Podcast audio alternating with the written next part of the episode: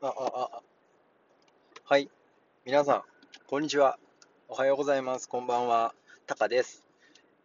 えー、このポッドキャストでは、僕が様々なトピックスに関して日本語でナチュラルな日本語でお話をしていますので、えー、ぜひね、日本語のリスニングをしたいという方はね、このポッドキャストを使っていただけると嬉しいです。えー、っと、少しゆっくり分かりやすくお話をしていますが、できるだけナチュラルな日本語で話をするというのが、このポッドキャストのコンセプトですので、少し難しいかなと思いますが、えー、思いますので、えー、頑張ってえー、リスニングしていただけると嬉しいです。はい。でね、今日のトピックスなんだけど、今日はね、あの、一つ、えっ、と、なんだろう、プレゼンテーションを聞いたので、えっと、 TED だったかな？ TED のプレゼンテーションを聞いたので、その内容を、えー、紹介したいなと、皆さんと一緒に考えてみたいなと思います。えー、今日聞いた TED は、えっと、ジェームス・クリアだったかな？の、えっと、 Atomic Habits ですよね。1%、1% improve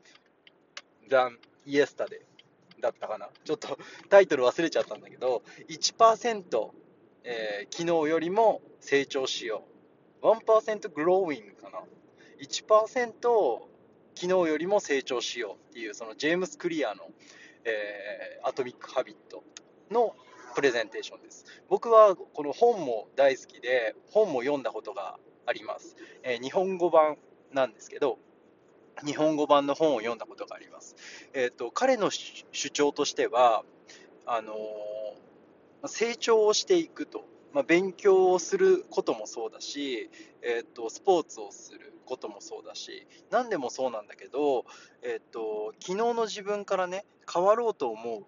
ね、そんなことを考えるときには、えーと、何よりも習慣が大切なんだよっていうことを彼は言っています。あの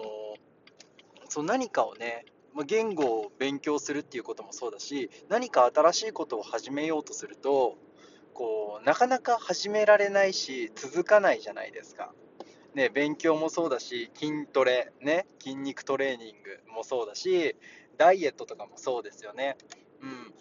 今日からダイエットをしようと思ってもさ例えば今日はマクドナルド我慢できるじゃないですかでも結局明日明後日には、えっと、スターバックスのフラペチーノ食べちゃったりとかして全然さ続かないんですよね。でその続かない原因が何なのかっていうことを考えていくと、えっと、最初はあのきっとねモチベーションが問題になると思うんですよ。日本語を勉強する。僕だったらスペイン語を勉強する。なぜこの勉強を続けることができないのか。まず一つ理由としては明確なゴールとか明確な目標がないから、ね、明確な目標がないから続けられないんじゃないの。まあ確かにそうですよね。でもう一つモチベーションがないから続かないんじゃないの。その勉強するモチベーションがないからできないんじゃないの。まあ確かにその通りですよね。でもね本質の部分はそこじゃないんですよね。なぜ続かないかっていうと、それがシステム化されてないから、習慣化されてないから続かないですよ。そのアトミック・ハビットによるとですよ、アトミック・ハビットによると、えっと、良い習慣を続けるため、もしくはダメな習慣を断ち切るために必要なことは、モチベーションや目的、もちろんこれも大切なんだけれども、それと同時に習慣を作ることが大切なんだよ。システムを作ることが何よりも重要なんだよという、その明確なシステムがあるということがとっても大切だということを言っています。うん、ちょっと難しい話になってしまうかなと思うんですけれども、例えば日本語を勉強したいのであれば、ね、そのまず明確な目標、もちろん大事です。なぜ日本語を勉強したいのか、アニメが見たい、ね、日本で働きたい、日本人の友達が欲しい、何でもいいんですよ、目標なんて。ね、目標なんて何でもいいけど、とにかく一つ自分の目標を見つけること、自分のゴールを見つけること、これがまず一つ大事。そしてモチベーション、もちろん大切です。ね、アニメが見たいから、アニメが見たいというその欲求ですよね。見たい、やりたい、欲しい。ね、えー、っと日本語が話せるようになればもっともっとこういい仕事キャリアになるキャリアが上がればねえー、っと給料が上がるサラリーがいっぱい増える年収が1000万円を超える、ね、1万ドルを超える1万ドルじゃないか10万ドルか年収が10万ドルに到達する、ね、そういう明確ななんだろう、うんと、リボードというかこう報酬があるからしたい欲しいという欲求があるから頑張ることができるんですよね。これが2つ目モチベーションです。そして最後モチベーションとゴールを見つけることができたらシステムを作る習慣を作るということがとっても大事です。はい、この習慣なんだけど、ね、例えば僕であれば、あのー、YouTube のビデオをこう週最低2回は出しますというふうにこう皆さんに言ってしまってるので僕はねこの YouTube のビデオを作るということがもう習慣になってるんですよね。もうやめられないんですよ。なぜなら皆さんが待ってるから待ってくれている人がいるから僕は作るしかないんですよ。YouTube のビデオを作るためには僕は英語を話すしかないんですよ。絶対に英語が必要なんですよ。YouTube のビデオを作るためには。こうやって日本語を話していたとしても僕は、えーと、英語のサブタイトルをつけたいので、まあ、つけたいつけたいんですよねうん、つけなきゃいけないわけじゃないですよ。誰かに命令されてやっているわけじゃないんだけど、僕は作りたいから、YouTube のビデオを。そのためには英語を話さなければいけないから。英語のサブタイトルをつけなければいけないから。しかもそれを最低でも週2回やらなければいけないから。ね。これシステム化されてますよね。習慣化されてますよね。だから僕は英語の勉強を続けられるんですよ。もう一回いきますね。まず、えー、何かを始めたい、何かを断ち切りたいと思ったら、大きな目標、ね、ゴールが必要です。これは絶対に必要。そして、モチベーションを上げる、えー、モチベーションを上げるための工夫が必要です。ねえー、っと日本語を話せるようになれば年収が増えるとか日本で働けるようになるとかアニメを見ることができるとか、ね、日本語日本の声優でねアニメを見ることができるとかゲームができるとかそういう明確なモチベーションとゴールが必要です。その上で、ね、習慣を作ることがとても大切です。僕であれば、それが YouTube のビデオを作ることだったりとか、えー、皆さんと毎朝、毎朝です。月曜日から金曜日まで、ね、毎朝、 Discord で話をしています。僕は英語で話をしていますし、僕のメンバーの方はね、えーと、頑張って日本語を話せる人は話したりとか、えーと僕の日本語を聞いてくれたりとか、して日本語と英語を勉強しています。これはもう完全に習慣です。僕の場合であれば朝、ね、5時半から朝の5時半から必ず Discord にログインする。これが僕の習慣だから眠たくてもそこにログインする。それが習慣なんですよね。それがシステムなんですよね。機械的にやるんですよ。で今日はちょっとなんか話すことないなって思っても今日話すことないなって思う日だってありますよだって毎日だもんね、でも、そこに入ってしまって、みんなと喋ってる間に話すことなんかいくらでも出てくるじゃないですか。ね、話すことがない、確かにないんですよ。ただ話してると話すことっていくらでもあるんですよね。うん、これ不思議ですよね。明確なトピックスがなくても、今日何の話するって言ってたら、みんなでね、あのいや、今日別に話すことないよね。うん、話すことないな。今日何の話しようか。あ、そういえばさ、みたいなね。必ず話すことってあるんですよ。だから、その絶対に Discord にログインするっていうシステムさえ作ってしまえば、僕は英語を毎日話すことができるんですよ。少なくても30分、1時間は。ね。そして土曜日、毎週土曜日は僕はライブストリーミングの、えーと、日本語のレッスンやってますので、ここでも僕は英語をしゃべることができます。はい、これもシステムですよね。だから僕の英語は上達していくんですよ。してるかどうか知らないですよ。あのそうやって言ってるけど知らないよ。知らないけど、えー、上達していってると僕は信じています、ね、これと同じように、えー、っと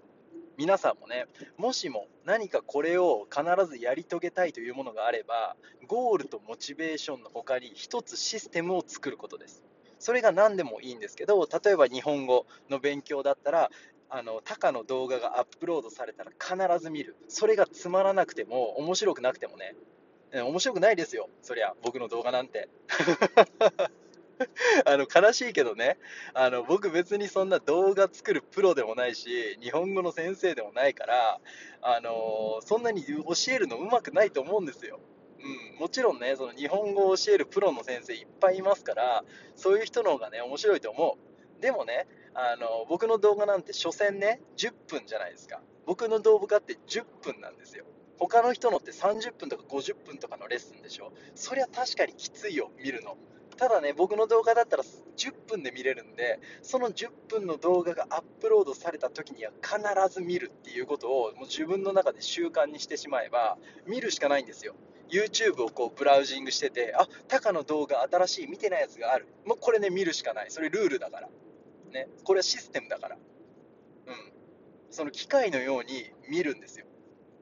そうすると必ずね皆さんはね、えっと日本語は少しずつ必ず上達します。だって見てないより見る方がいいでしょ。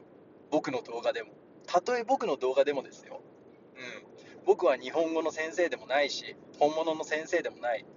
ただ YouTube で教えてるだけのどちらかというと YouTuber ですよ。日本語の先生というよりはね。うん、ただただの YouTuber だし僕自身もその英語を勉強したいと思ってるし。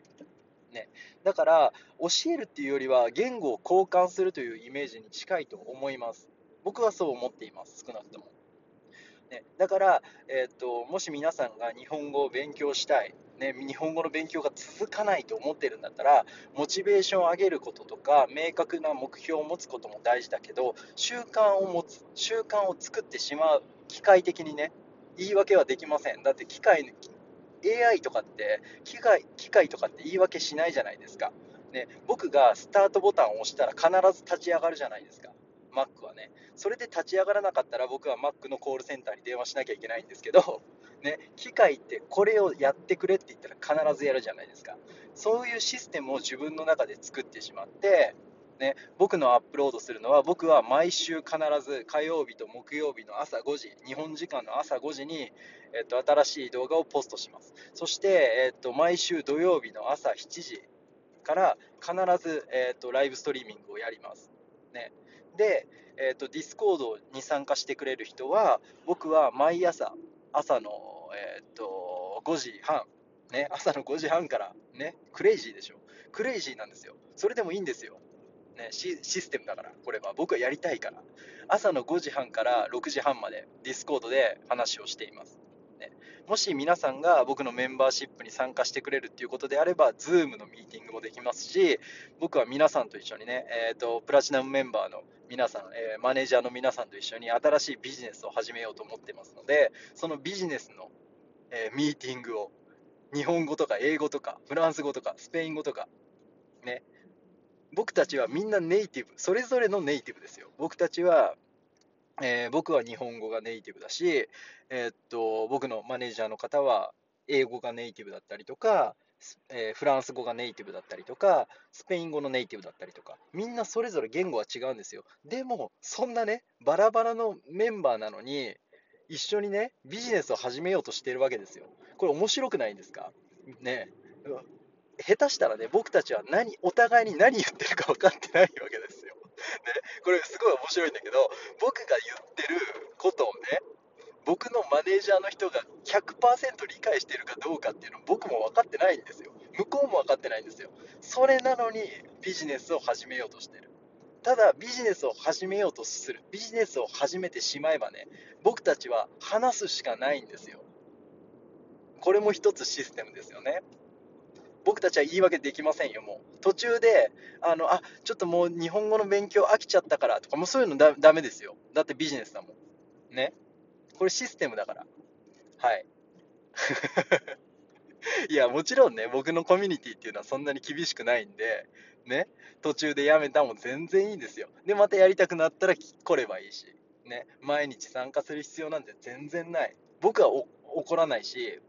絶対に怒らないし、ね、やれっていう、その人に対してね、こうしなさい、しなければならないっていうことは絶対にないです。絶対にない、これはね。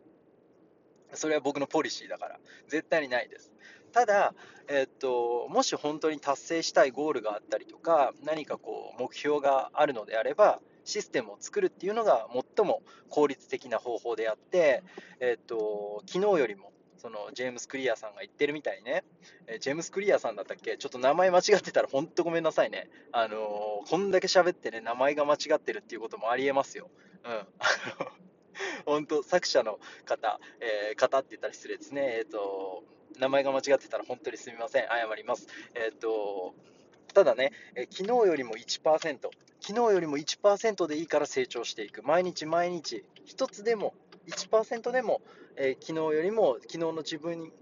が知らないことを身につけていくっていうことは、えっと、福利の効果でね、コンパウンドエフェクト、福利の効果と言います。コンパウンドエフェクトかな、英語だと。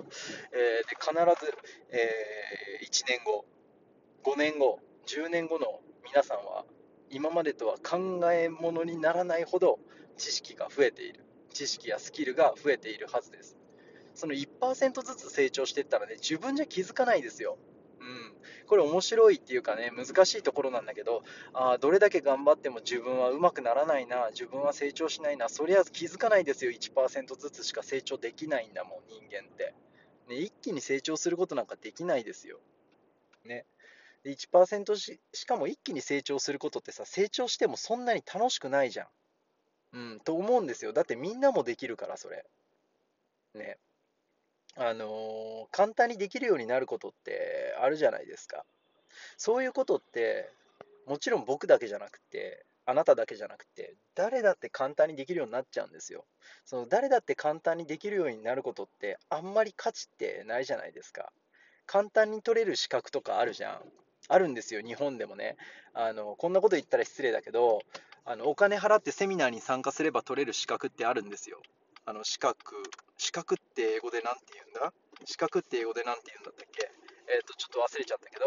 えっ、ー、と、ライセンスか。ごめんごめん。ライセンスですね。えっ、ー、と、お金払ってセミナーに行けば、え取ることができるライセンスなんていくらでもあるんですよね。うん、ちょっとどんなものかっていうのは言わないですけど、そのライセンスに価値ってあると思いますか？確かにね、取ってないよりも、その資格を取ることに意味があるのかもしれないよ。あるのかもしれないけれども、少なくともね、僕はね、そのライセンスってあんまり価値を見出すことができないですね。うん、そのライセンスを取るのに、例えば1万円必要なんだったら、1万円を他のものに投資するような人の方が、えっと、僕は価値があると思いますね。その1万円を使ってね、例えば、え、っと、そのライセンスを取るためのセミナーじゃなくてね、あのー、1万円を使って中古のね、えー、ラップトップを1つ買って、ね、それでインターネットにつないで、何か自分で新しいことを始めましたと。そっちの方がよっぽど価値があるんじゃないかなと思いますね。うん、もちろんそのよライセンスにもよりますけどね。何か目標のね、あのなりたいものがあって、そのなりたいもののためにそのライセンスが絶対に必要で、えーと、ライセンスを取りましたっていうなら別だけど、うん、ただそういうライセンスと、ね、その資格とね、お金を払えば取れる資格と、苦労して苦労して、どれだけ苦労してもなかなか取れないさ、資格って全然違うじゃん。JLPT の N3 とかさ、N4、ね、この辺りのレベルであったとしても、そのライセンスを取った人、資格を取った人っていうのはすごいですよ。だって勉強しなきゃ絶対に取れないもん。JLPT の N4、N5 であっても、ひらがなとかカタカナをね、ひたすら書いて練習しないとね、覚えられないですよ。できないですよ。N5 であっても持ってる人はすごいと思いますよ。だってやらないと絶対無理だもん。ね。3時間の講習を受ければ、えー、必ず取れます。この資格とね、JLPT の N5 どっちに価値があると思いますか？少なくとも僕は N5 の方が価値があると思いますね。うん。つまりそういうことだと思うんですよ。皆さんが欲しい資格とか、皆さんが欲しい技術とか、皆さんが欲しい才能っていうのは、なかなか手に入れられないものじゃないですかね。簡単に手に入るものって別にそんなに欲しくないでしょう。うん、そうだと思います。僕は少なくともそうですね。で、そういうもの、なかなか手に入らないものを手に入れるためにはどうしたらいいのか。まずは目標を持つこと、明確な目標を持つこと、これはとっても大事です。そして、モチベーションを上げる、えー、報酬、何か自分が欲しいもの、自分が好きなもの、自分のモチベーションモチベーションが上がるものを目標にすることですよね、そもそも。そして最後、これが一番大事。システムを作る。習慣を作ること。システムを作る、習慣を作るためにはどうしたらいいのか。これはやっぱり、えーと、逆説的になってしまうんだけど、皆さんがやりたいこと、やりたいこと、好きなこと、欲しいこと、ね、手に入れたいもの、そういうものをゴールにすることが大事なんじゃないかなと思います。もし皆さんね、その習慣を作りたい、日本人と話す、え、システムを作りたいということであれば、えーと、ぜひね、僕の Discord に参加してもらうとか、ねえー、もしよろしければね、メンバーシップ、YouTube のメンバーシップに参加していただければ、えーと、僕は必ず Discord の朝、日本時間のその時間にいますので、その時間にログインしてもらえれば、えー、僕と話すことができます。それ僕と話すことができますってすげえ偉そうで申し訳ないんだけど、えー、そういうことじゃなくてね、なかなか日本人と話したくても日本人のそのチャットする相手が見つからないとかさ、ハロートークで、えーと、日本人と話したいですって言えばいくらでも見つかると思うんですよ。ただね、その相手ってね、